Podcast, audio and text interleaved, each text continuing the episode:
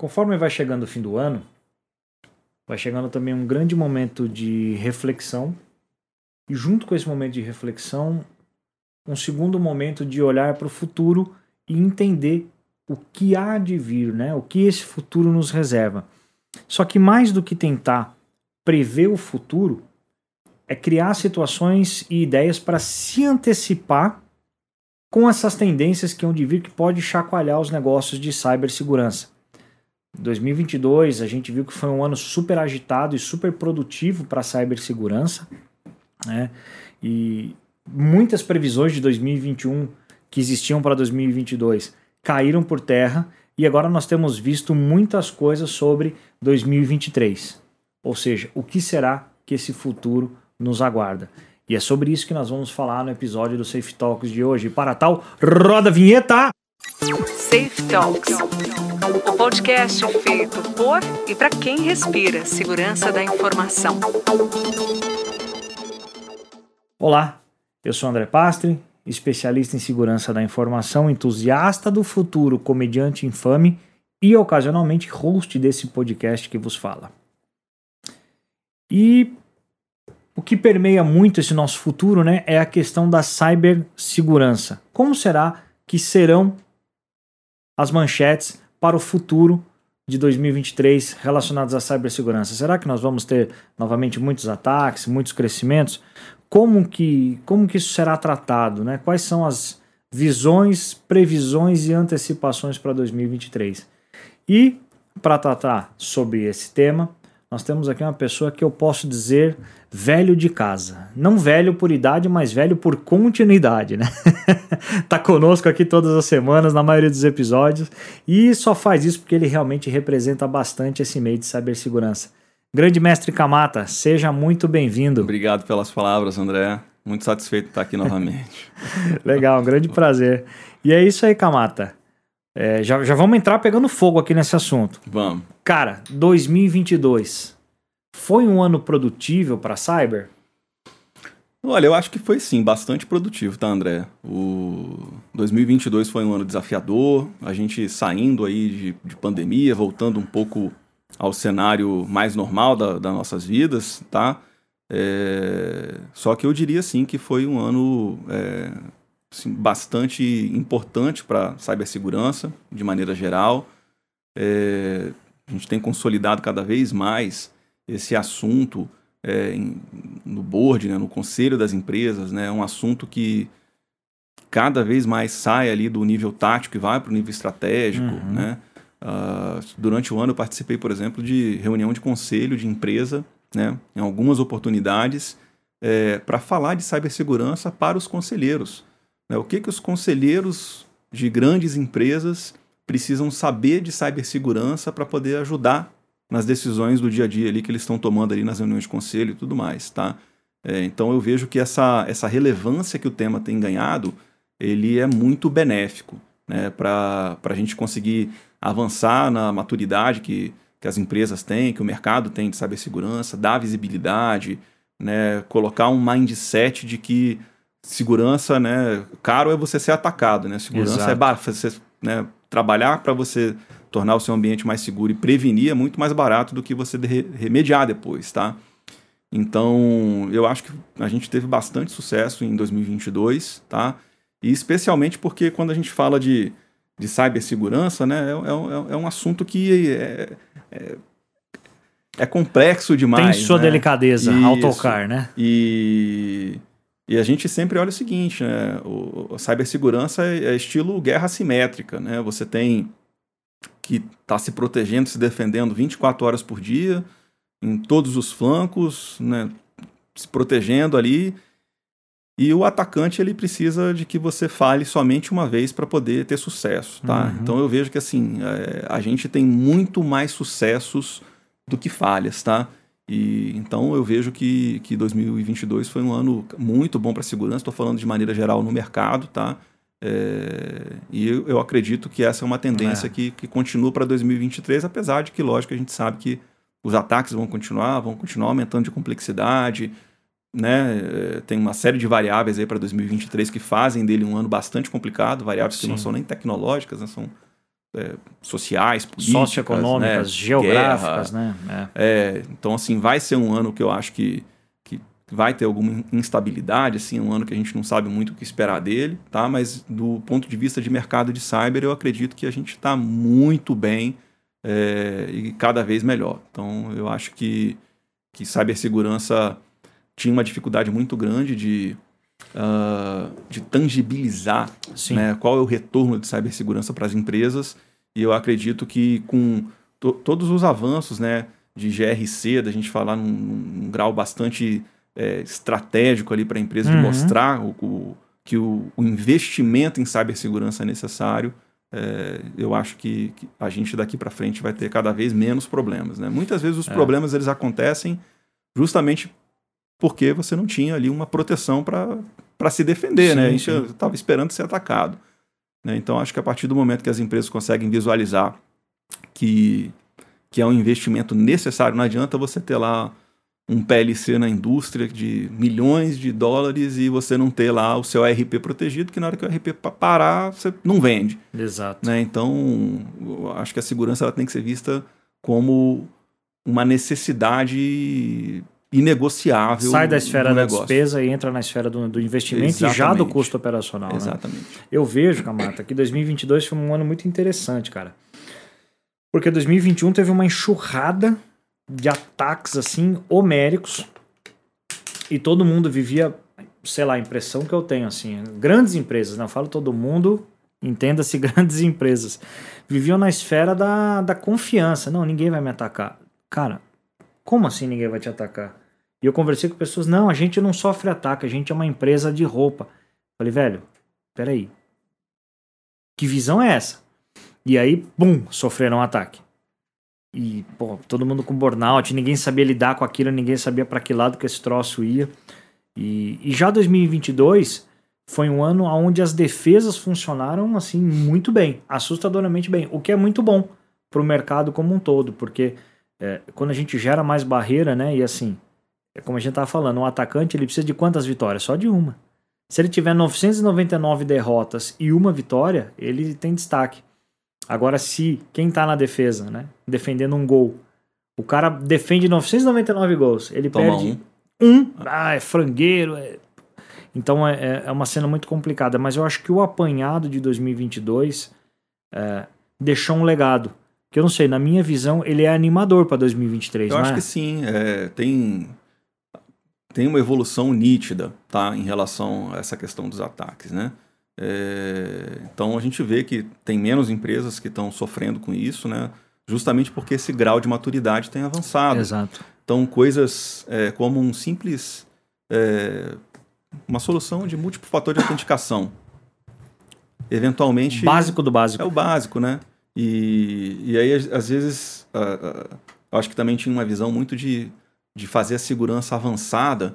E, e, a gente, hoje, por exemplo, a gente vê que o cara precisa fazer primeiro o básico, meio que não tem segurança avançada. Você tem Sim. o básico e o básico feito de maneira avançada.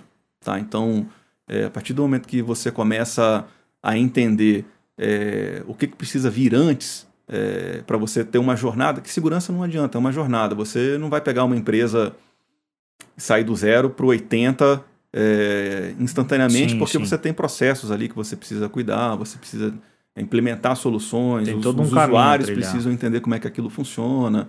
Tá? Então eu acho, acho que, que essa quantidade menor de ataques ela, ela é em virtude dessa jornada tá andando. Né? As empresas estarem entendendo que elas precisam avançar para chegar num grau de, de maturidade bacana em relação à segurança.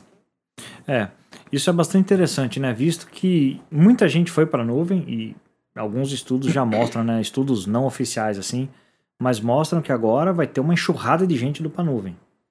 Né? Não só em termos de backup, mas de operação propriamente. Porque backup em 2022 foi uma loucura. Todo mundo, não, quero backup, eu quero DR, eu quero tudo isso. Eu, eu mesmo vivi muito disso. E, e eu tô vendo agora muita gente ir com a operação para nuvem. É, e assim, desde empresas pequenas, vai, vamos dizer aquela empresa de 300, 500 usuários, pequena para o mundo de cyber, né? É, mas até empresas grandes de 5, 10, 50 mil usuários estão nessa vibe. E tem bancos que a gente já sabe de grandes projetos que, que o cara vai sair do on-premise e vai jogar isso daí na cloud. Uh, você acha que essa galera tá na mira do cybercriminoso para 2023? Eu acho que sim, tá, Pastre? É... Assim, primeiro que quando a gente fala nuvem, é... tem muita gente que, que entende nuvem subir uma instância de um servidor virtual e migrar para lá e acabou. Uhum. Na verdade, quando você faz isso, você levou para a nuvem todos os problemas que você tinha e talvez criou mais alguns dos processos. Uhum. Tá? É, então, essa migração para a nuvem, ela também precisa de um tipo de profissional de cibersegurança que entende o que, que é aquilo que ele está mexendo. Tá? É, então, assim, é, ela é uma jornada que ela não é fácil, tá? É, você ir para a nuvem. Especialmente quando a gente fala de ir para a nuvem mesmo, que a gente está falando de serviços, de aplicações desenhadas para a nuvem. Né? Quando a gente fala de uma aplicação que foi construída para a nuvem, projetada, é, a gente não está falando de pegar um servidor com um Apache em um banco MySQL hum. e jogar lá na Amazon. É. Né? Tipo, ah, tô na nuvem, beleza, mas é só infraestrutura que você tinha on-premise, só que você colocou na nuvem. É diferente de uma aplicação que você tem escalabilidade lateral, que você de repente está containerizando a aplicação, é, que você está usando um banco de dados não relacional, é, que você vai ter é, vários serviços que estão compondo é. essa aplicação. E além, o cara com três provedores, né? O RP está no provedor A, o, o, o storage no provedor B, o AF, a parte de cyber está em outra, tá três, quatro. Eu tenho é. visto isso acontecer. Então, por exemplo, o, no, no Safe Labs a gente tem algumas soluções que, cara, não tem servidor. A gente está usando só serviço, é né? Então, assim, é exatamente. Então, esse conceito de nuvem ele tem o conceito de nuvem daquele mundo de infraestrutura on-premises que acha que para a nuvem é só levar o servidor para lá, que basicamente ele está só virtualizando e colocando em outro lugar. Né? E tem o conceito de nuvem, que é realmente você usar os recursos de nuvem é, sem esse, esse paradigma da Sim. infraestrutura né, de virtualização, de ah, fui para a nuvem. Né? Você subiu lá um, um IS com SQL, estou na nuvem, né? mas na verdade o buraco é bem mais embaixo, Sim, tá? Infinitamente. É, então, assim, é, é, um, é um cenário que ele já vem acontecendo, tá? Então, acredito que vai só acelerar, tá? É, tem nuvens públicas, nuvens privadas, e aí as, as empresas precisam avaliar é, o que, que é melhor para cada uma, né? né? Lembrando sempre isso, né? A gente tem aquele a famosa frase, né? Tem a segurança da nuvem e a segurança na nuvem. É isso é, aí. A segurança da nuvem, o problema é do provedor. A segurança na nuvem, o problema continua sendo seu tá? a não ser que você contrate uma nuvem que já venha com um serviço de segurança também do provedor, que Sim. é a minoria dos casos e normalmente nuvem pública não tem. E é onde mais falta e é onde dá os maiores pepinos que a gente vê. Né? É, e aí a gente começa é. a ver, se a gente for ver migração para nuvem, né? Quantos casos a gente não viu de coisas banais como bucket aberto? Putz. Né? Esse é um, é um efeito colateral de migração para nuvem por gente que não sabe fazer. É um efeito colateral disso. Ou máquina Docker publicada para qualquer um baixar. Pô, você tem lá o, pô, a vida do cara lá dentro. efeito colateral de uma migração para nuvem, uhum. eventualmente feito por um time que não tem uma expertise de segurança, que é diferente. Você é, pegar um cara deve, de infra, né? pegar um cara de infra tradicional e achar que ele vai cuidar de uma infra na nuvem com a mesma segurança que ele tem dentro de casa é uma grande é, é um grande erro é, das empresas que, que acham que é assim que funciona, porque não é. é. Eu acho que a galera vai ter que olhar para novos horizontes e não um horizonte de migração, porque a migração é natural. Eu acho que o, a questão do multi-cloud, multiplataforma, essa, essa uma palavra aqui, ó, essa hibridicidade vai acontecer e não tem como voltar atrás.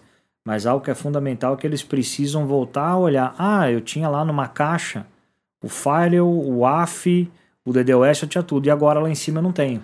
É, Como é que eu coloco isso daqui lá? Eu que acho que esse vai ser o grande são, pulo. São, são tendências né, para 2023, né? É, questões como essa que você colocou, que, ok, né, agora eu estou na nuvem, o meu perímetro acabou.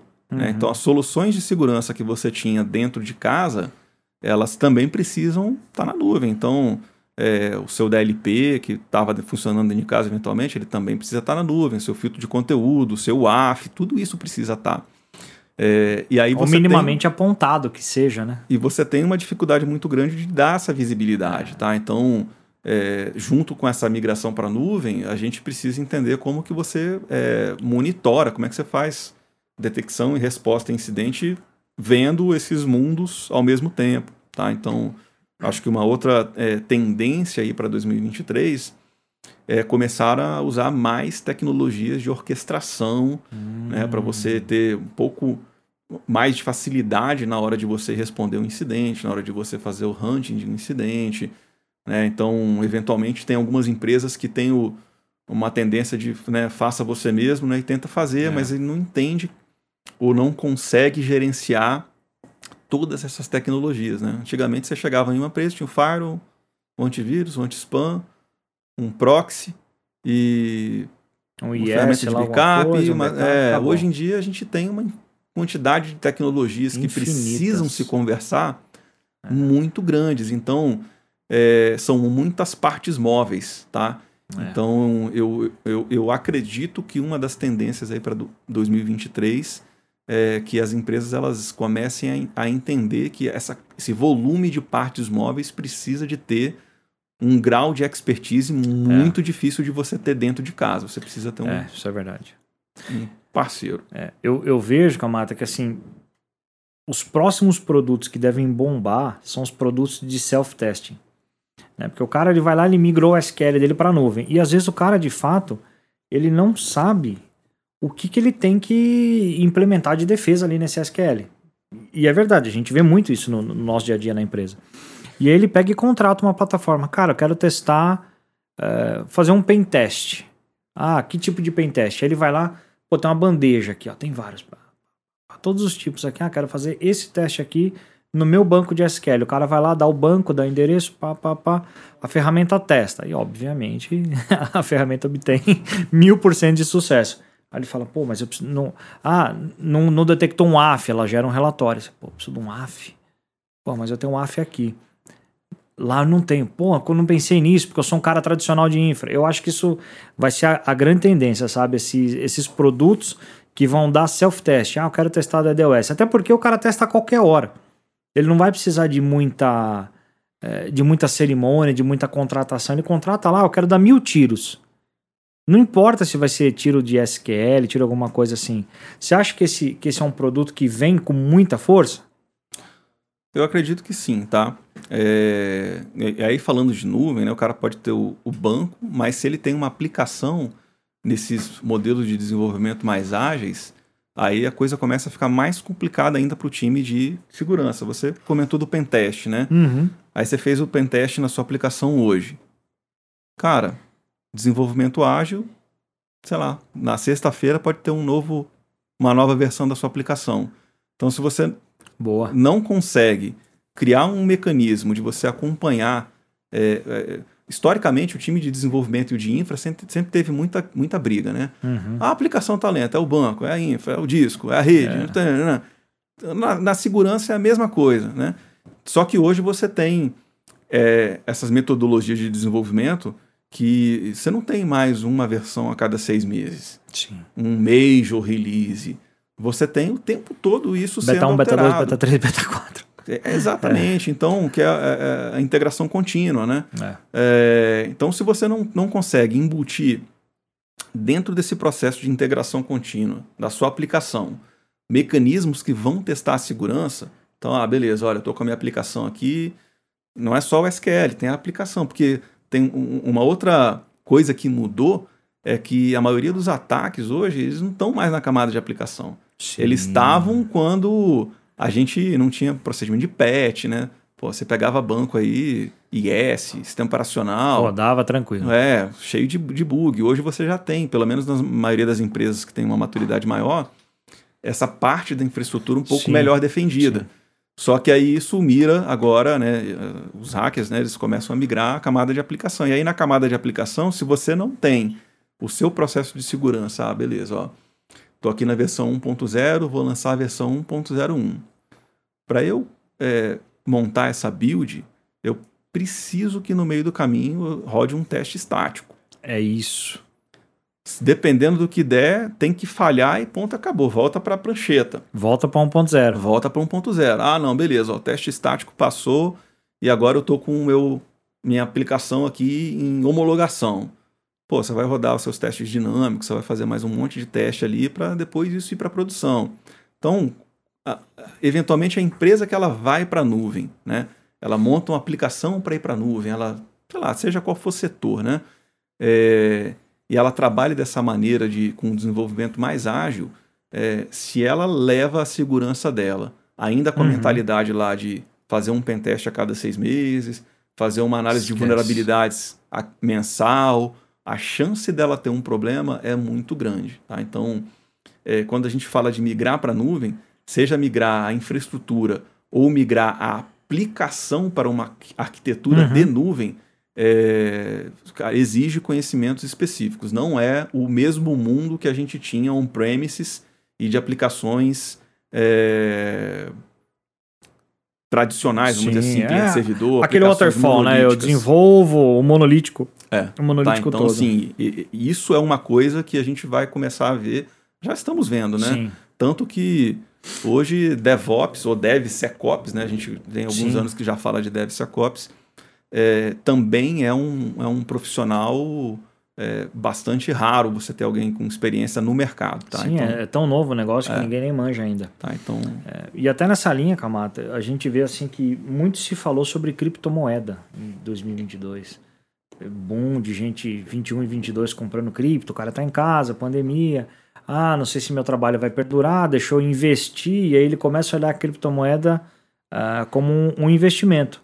Mas a gente vê, assim, é, é operador, Exchange B que cai, é Exchange A que toma um, um lapso, é, é Exchange C que puta, era fraudador e deu um maior problema nesse mercado. Desse apanhado de 2022, uma coisa ficou muito clara para mim. O povo ainda não manja desses Paranauê. Ah, é? o povo em geral não manja muito desse, desse universo de criptomoeda. Você acha que essa polarização que teve, todos esses sustos que todo mundo tomou com as suas economias, você acha que isso tende a mudar? Qual que é a tua visão de tendência para 2023 em relação à criptomoeda? Olha, eu acho que vai ter um, um esforço maior de ter algum tipo de regulamentação, tá? Porque essa última aí que, que deu problema, uhum. é, cara, a coisa foi foi fraude, né? Tipo, não sim, foi sim, sim uma questão técnica, né? A gente, eu sempre tento separar o que é a tecnologia, né, do blockchain ou das criptomoedas propriamente dito, com a gestão disso, né? Então, esse problema que teve recente foi muito sério, então é, muitos fundos, né, perderam dinheiro, às vezes, Sim. cara, fundo de aposentadoria é, que, que, aplicou e tal, então eu acredito que vai ter um, um, um esforço maior para que isso seja regulamentado Cara, sim, eu honestamente acredito que, que criptomoeda ainda vai continuar, tá? Então tem essas oscilações do mercado. Isso é bom que aumenta também a maturidade do mercado em relação sim. à criptomoeda, essa coisa de que é um investimento que não tem risco, ou que é um investimento que vai te dar um retorno fixo. Cara, é, é. é conversa para boi dormir, tá? E aí também tem a questão de, de maturidade mesmo dos usuários, entenderem né, que quando você tem uma carteira de criptomoeda que está sendo gerenciado lá pela sua exchange, essa carteira não é tua, é lá do cara. Se esse cara amanhã sumir, acabou. Então, e você tem como ter a sua própria carteira com suas criptomoedas é, dentro dela, dentro, né? né, contigo, né, e não com a exchange, tá? É, então acho que faz parte do processo de amadurecimento do mercado, de entender como é que isso funciona. Né? Então, do mesmo jeito que, por exemplo, a gente teve essa exchange grande que teve problema alguns anos atrás. Uhum. A gente teve bancos grandes nos Estados Unidos que também quebraram. Sim. Tá? Então, Tomando assim, cada é, tropeço. Exatamente. Então teve banco lá que teve que ser resgatado. Cara, a economia né, foi colapsou, espaço, colapsou, colapsou é. e tal. Então, assim, eu, eu sempre é, tento citar esses exemplos porque esse tipo de problema ele não é intrínseco da tecnologia. Ele é um problema que ele aconteceu já com banco tradicional, ele aconteceu com criptomoeda, ah, é pirâmide. Aconteceu com avestruz, aconteceu com boi gordo, aconteceu com empresa de telefonia. Então, assim, é, é, é só para a gente não, não macular a, a, a, a, a moeda, das, em, si, moeda né? em si, né? a tecnologia em si, porque às vezes um ator é, malicioso que, que, cara, comete um erro grotesco, intencional ou não, né? É, ele não pode né, definir o, o destino pô, de um é, blockchain da é. vida, que é uma tecnologia espetacular. É. E o pessoal usa muito de blockchain, principalmente para hackear, o cara cobra e aí cai em cripto, puta, é 100% irrastreável. É, né? É rastreável, mas a gente sabe É. que, né, assim, eu não vou nem entrar muito nisso, porque senão a gente debanda para um outro universo, né? É, cripto hoje é um é um grande incentivador do, do cybercrime. É. Tá? É, então, com certeza, se amanhã a gente tivesse, vamos dizer que acabasse amanhã, ó, beleza, cara, não tem mais Bitcoin, não tem mais Morreu Ethereum, morreu tudo. cripto, 99% do cybercrime É. do mundo acabava no outro dia, tá? Você É, imagina, você vai pagar um hacker em Pix. É. Ó, toma aqui, passa seu CPF aqui para mim, não campeão. aconteceria, Pô, tá? Então, não ia ter como. assim, esse é um, esse é um, é um lado, é, assim, ruim, vamos dizer assim, né, da, do, do mercado de cripto. Assim, Uma tecnologia boa, boa usada que foi criada justamente para ser é, descentralizado, para que não houvesse a possibilidade é, de, de justamente haver uma regulamentação, ou que não houvesse a possibilidade de alguém tomar o seu dinheiro, é, ou que não houvesse a possibilidade de um governo imprimir moeda. Né? Então, É. cara, criptomoeda você não consegue imprimir moeda, a não ser essa que quebrou aí, que imprimiu o token dele o mesmo. token né? dele próprio, né? É. Toma aí. Vamos Então, fazer a mais segunda que, cara, Venezuela pelo- digital aqui. O efeito colateral que surgiu foi, É. foi esse, né? Criou um mecanismo de monetização para não só cyberataque, mas vários tipos de, de crime, né? Então, é, infelizmente, é um efeito colateral. Então, assim, em- daqui até o final do mundo, ou até não existir mais criptomoeda Uhum. da forma como é hoje, cybercrime é uma coisa que vai acontecer direto. Inevitavelmente. Inevitavelmente, porque é, criou uma facilidade de pagamento que, infelizmente, tem, tem É, gente que usa. Facilita o fim. Facilita o fim. faci- Exatamente. Agora, Camato, você comentou lá no começo do nosso papo, né? Que, pô, eu tenho participado de fóruns, de conselhos, de, de, de reuniões em, em alto escalão dentro das empresas. Isso é muito bom, porque mostra que 2022 todo mundo começou a, a, a criar objetos de cibersegurança, objetos de discussão em cima de cibersegurança. E para 2023 a gente já sabe que essa galera vai ter orçamento, vai ter projeto, vai ter muita coisa boa vindo. Agora eu não vejo isso no governo. Sinceramente, a gente tá, sei lá, né? Não sei quando você está vendo esse vídeo, porque o, o vídeo em si ele é atemporal, ou o áudio do, do, do podcast como um todo. Mas, é, em mais ou menos fevereiro de 2022, começou-se a falar da guerra da Ucrânia, né, com, com a Rússia, toda aquela guerra. Hoje, já passado quase um ano desse objeto todo, a gente vê que grande parte da guerra tem sido é, digital. É ataque ransom, é ataque de um contra o outro e fica essa, essa sequência toda e aí o mundo todo se aproveita disso. Você acha que para 2023, dentro dos governos, irão se criar discussões de cibersegurança que hoje a gente sabe que não existem propriamente, né? Eu acho que sim, tá, André? É, A questão do governo, ele tem uma velocidade um pouco mais lenta do que a iniciativa privada, tá? Então isso, é, a forma como é é assim, né? O governo ele não tem Uhum. ele não, ele não tem velocidade para contratar, ele não tem. É, ele não pode contratar quem ele quer, ele precisa fazer um concurso. Se ele for contratar, ele precisa ter um- uma licitação. Então, ele, por padrão, ele é mais lento, tá? É, mas eu acredito que o assunto ele tá, ele tá tão.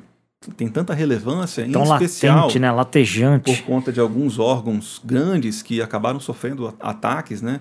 É, que ficaram disponíveis, sistemas Sim, indisponíveis, né? É, então, assim, de Não só no ramos de Brasil. governo, não só no Brasil, que eu acredito que, que o governo, na hora que ele engrenar também, ele, cara, vai embora. Tá? Ele abriu, abriu os olhos para Abre isso. os olhos É. e, e- e vai embora, tá? Então, eu acho que é, é normal que haja um, um descompasso e que a iniciativa privada vá na frente, porque é assim com tudo.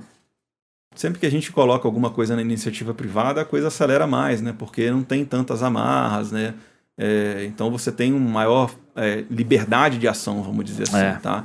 é. Eventualmente no governo a gente até tem pessoas muito boas lá dentro, tá? Que querem fazer, só que é, o cara ele, ele não Tem tem, todo o um poder passo a de decidir, passo, tem todo um processo, ele- exatamente, tá? Mas eu acredito que vai chegar lá também, tá? É uma questão de, de tempo, tá? É, e aí so- sobre a questão do conselho que você falou, né? Eu acho legal que é, em muitos casos a gente tem falado, tipo assim, é, e na hora que aconteceu o problema, né? Então a gente Uhum. né, né, tenta passar essa mensagem é, de que o cyberataque, ele é, pode ser que aconteça, né? E na hora que aconteça, você faz o quê? Né? Qual que é a, a- o que, que você precisa, né, como conselheiro, como administrador de uma empresa, né, Qual a prover, postura, né? qual a que que postura faço? você tem em relação até a equipe de TI que está respondendo ao incidente, para ajudar e não atrapalhar, tá? É, então, assim, a gente vê que às vezes, quando acontece um, um incidente de segurança e, e a gente é chamado para responder, muitas vezes é, você tem o negócio é, mais atrapalhando do que ajudando. Exato. Querendo colocar a Exato. carroça na frente dos bois e, aí acha que vai ser mais rápido e acaba demorando mais, né? Ó, você, diretor, você se level que nos ouve, que nos assiste, presta atenção nesse recado, hein? Às vezes, muito ajuda quem pouco atrapalha. Ex- exatamente. Então, é uma questão mais de deixar a equipe de TI fazer o que ela programou para fazer. Dá comida e água, É isso aí, passa por Alimenta. da porta, né? Então, É. esse é até um caso que, assim, é, a, a gente comenta, né? É, pô, você tá num- na resposta a um incidente, a equipe de TI do cara já tá, às vezes, se sentindo é, depreciada porque tem aquele sentimento de falha e de que a empresa tá parada por minha culpa. E aí entra um diretor na sala e mete a chicoteando. chibata, e aí o cara tá duas, três, quatro noites sem dormir direito. Então, até essa questão de, de saúde mental desses É. Sim, caras, sim. né? A gente precisa é, orientar, né? Para poder não atrapalhar, né? É. Não adianta você chegar lá e né, eh, chicotear o cara que É, não vai "Pô, resolver não mais fez ainda, né? O que, que você tá fazendo? Eu pago o seu salário para quê? Eu, eu, eu- em 2021, eu acompanhei alguns incidentes, eu vi isso, e aí realmente eu cheguei nas pessoas e falei, cara, O Liert tem uma apresentação muito boa, cara, que ele fez num evento, acho que tá no YouTube nosso, é, ah, que sim, é tá do no nosso Cisne canal. Negro. É, É, pessoal, recado para vocês, ó. A apresentação do Cisne Negro lá do Liert tá dentro do nosso canal, não percam. Realmente ela traz muita luz sobre isso. É, é realmente um tema muito bacana, cara. Eu diria que é um- uma das melhores apresentações brasileiras sobre esse tema. Busquem lá. É, então, assim, isso acho que ajuda a. Como é que eu posso dizer assim? Conscientizar mesmo, né? A parte do negócio de que pô, pode ser que aconteça, se acontecer, como é que se responde, como é que se faz tudo mais. Então, assim, eu acho que, que esse grau de maturidade ele tem ajudado bastante a- É. as empresas. Show de bola, Camata. A gente sabe que as tendências são tendências, né? E nosso grande sonho é que, assim, baseado nas tendências e no que a gente vê de mercado, caminhe muito próximo disso do que a gente falou. Camata, algum recadinho final, alguma última tendência que você gostaria de pontuar rapidinho pra galera? Olha, eu acho que uma tendência para o ano que vem é a gente ter a necessidade de fazer monitoramento fora do ambiente corporativo da empresa, né, coisas que estão na Deep, na Dark Web, né, justamente por conta dessa necessidade de monetização. A gente tem visto muitos vazamentos de dados que às vezes não são nem da empresa. É o usuário que está na casa dele, o filho baixou o joguinho para jogar, tinha um hack ali dentro, Conectado no instalou um celular do Stealer, pai. e aí a senha do pai, que a senha corporativa que estava salva lá no Chrome, o cara pegou. Uhum. Né? Ou seja, não é o tipo de evento que você vai ter um log do seu AD dizendo que essa senha vazou. Você vai conseguir ver isso num grupo lá que está negociando a venda dessa credencial, a venda dessa informação. Tá? Então acho que isso para o próximo ano é uma tendência muito grande. Né? E, e esse foco na questão de desenvolvimento seguro. Né? A gente já tem um tempo que fala que as empresas são Sim, APIs, né? as putz. empresas estão se transformando em APIs. É. tá? E aí essa questão de, de des- DevSecOps, ela é bem importante porque esse é o time que une a infraestrutura à aplicação. Tá? Então acho que essa também é uma tendência que para 2023 ela... Legal, acho que faz todo sentido. É. Então, assim, é, é pegar o seu processo de segurança e entender aonde que ele se encaixa Uhum. dentro de desenvolvimento de aplicação. Tá? Show a gente vê muita gente fazendo reformando as aplicações, né? retrofit, refatoração, né? Pega uma aplicação que está dentro de casa e Uhum. quer jogar lá na web e tudo mais.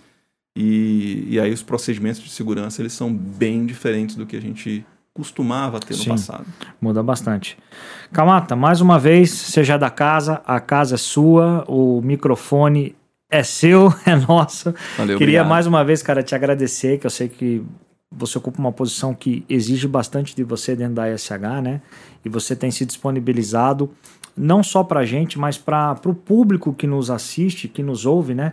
Trazendo uma qualidade de informação tão rica, né? Uma informação tão boa e tão difícil de achar na internet. Queria te agradecer por você poder ter compartilhado tanto assim com a gente esse ano, viu? Obrigado aí pelo elogio, Pastor. É um prazer Imagina. estar aqui e a gente sempre que puder vai estar junto aqui para poder falar de segurança. é a nossa missão. a porta aberta, virar de novo, a, a tendência 2023, Camata no podcast. Vou botar um crachá meu aqui na cadeira. Bota o crachazinho já aí na cadeira, que é isso aí. É Zé Camata, muito Beleza, obrigado cara. pela sua presença mais uma vez. Valeu. Viu? Valeu, um tamo junto. Até logo, pessoal. É isso aí, pessoal. E assim a gente vai terminando mais um episódio do nosso Safe Talks. E na próxima edição traremos mais um assunto quente de mercado com convidados super especiais. É isso aí, galera. Não deixa de seguir a gente nas nossas redes sociais. É isso aí, galera. Valeu, valeu, valeu. Muito obrigado. Fui!